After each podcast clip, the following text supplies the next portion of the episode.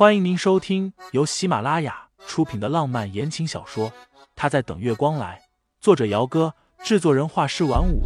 感兴趣的听众老爷们，赏个三连，点亮我的关注，点亮你的夜空。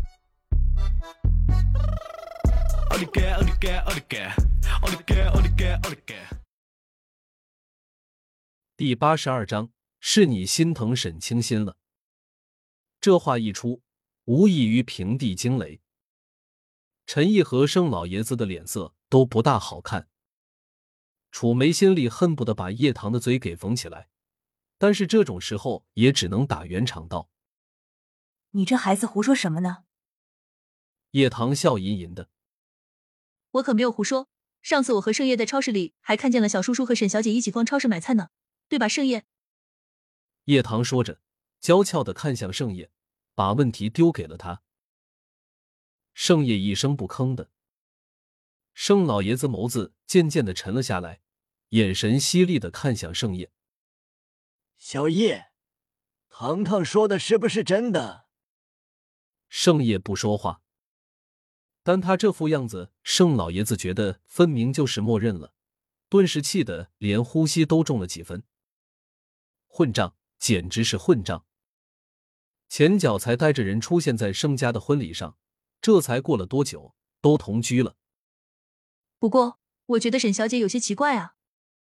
叶棠仍是那副天真的样子，笑吟吟的道：“今天我跟朋友一起吃饭的时候，恰好碰见了沈小姐一个人，看起来有些鬼鬼祟祟的，在红珊瑚餐厅和一个陌生的男人在包厢里待了两个多小时才离开呢。”你胡说什么？盛夜这会儿总算是开口了，一开口就是眼神不善的看着叶棠。叶棠耸肩，一副无所谓的语气：“我可没有胡说啊，有证据的。”说着，拿出了自己的手机，打开了相册，然后递给盛叶：“喏，这是沈小姐，没错吧？”照片里的人的确是沈清心。只能说叶棠今天是真的运气好，和朋友吃个饭都能碰上了沈清心。只是当时沈清心急急忙忙的。根本就没有注意到他。叶棠一看他那副样子，还以为包厢里的人是盛夜，以为这两个人偷偷摸摸的在这里见面。结果到前台一问，包厢里的人压根儿不是盛夜，幸福也不知道沈清心在哪里找的野男人。叶棠当时就觉得是沈清心这个女人不甘寂寞，给盛思景戴绿帽子了。他当时给了餐厅里一个服务员一千块钱的小费。让对方帮忙拍一下包厢里两个人的照片。不过那服务生胆子小，只敢躲在暗处里，偷偷摸摸的拍了几张沈清心和那男人从包厢里出来的照片。不过这对于叶棠来说也足够了。反正不管那个男人是谁，他先在盛家人面前给他安一个勾三搭四的罪名，总是没错的。若是过不了盛老爷子和陈毅这一关，他倒要看看沈清心还怎么做他的小婶婶。叶棠的手机这会儿已经落到了陈毅的手里。饶是陈毅再淡定，此刻看着照片里的男人，眉心也不可抑制的拧了起来。傅玉，怎么是傅家的人？沈清心和傅家的人有什么关系？显然不只是陈毅，盛老爷子也认得傅玉。毕竟是堂堂傅氏集团的总裁，这点辨识度还是有的。吃了晚饭，没一会儿就散了。盛老爷子喊着自己头疼，让陈毅扶着他上楼去休息去了。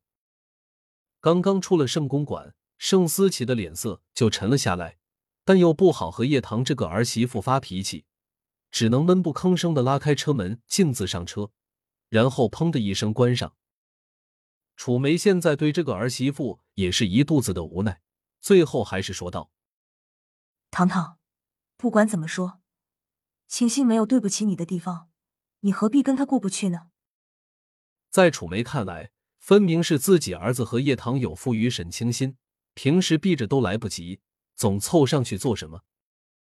而且叶棠这个人性格太过于偏激，仗着叶家大小姐的身份，什么事情都敢做。且从来不担心什么后果的。叶棠抿唇笑：“妈，您这就说笑了，我哪有和沈小姐过不去啊？我也是怕小叔叔被他骗了吗？毕竟知人知面不知心呢。好一句知人知面不知心。盛夜淡淡的看了他一眼，叶棠，你三番两次的去招惹我小叔叔，到时候有你好看的。毕竟，不管盛思景现在和沈清心是什么关系，叶棠总是这样三番两次的去招惹他们。盛思景那个人可不是什么善男信女。你怎么不说是你心疼沈清心了？听众老爷们，本集已播讲完毕，欢迎订阅专辑，投喂月票支持我，我们下集再见。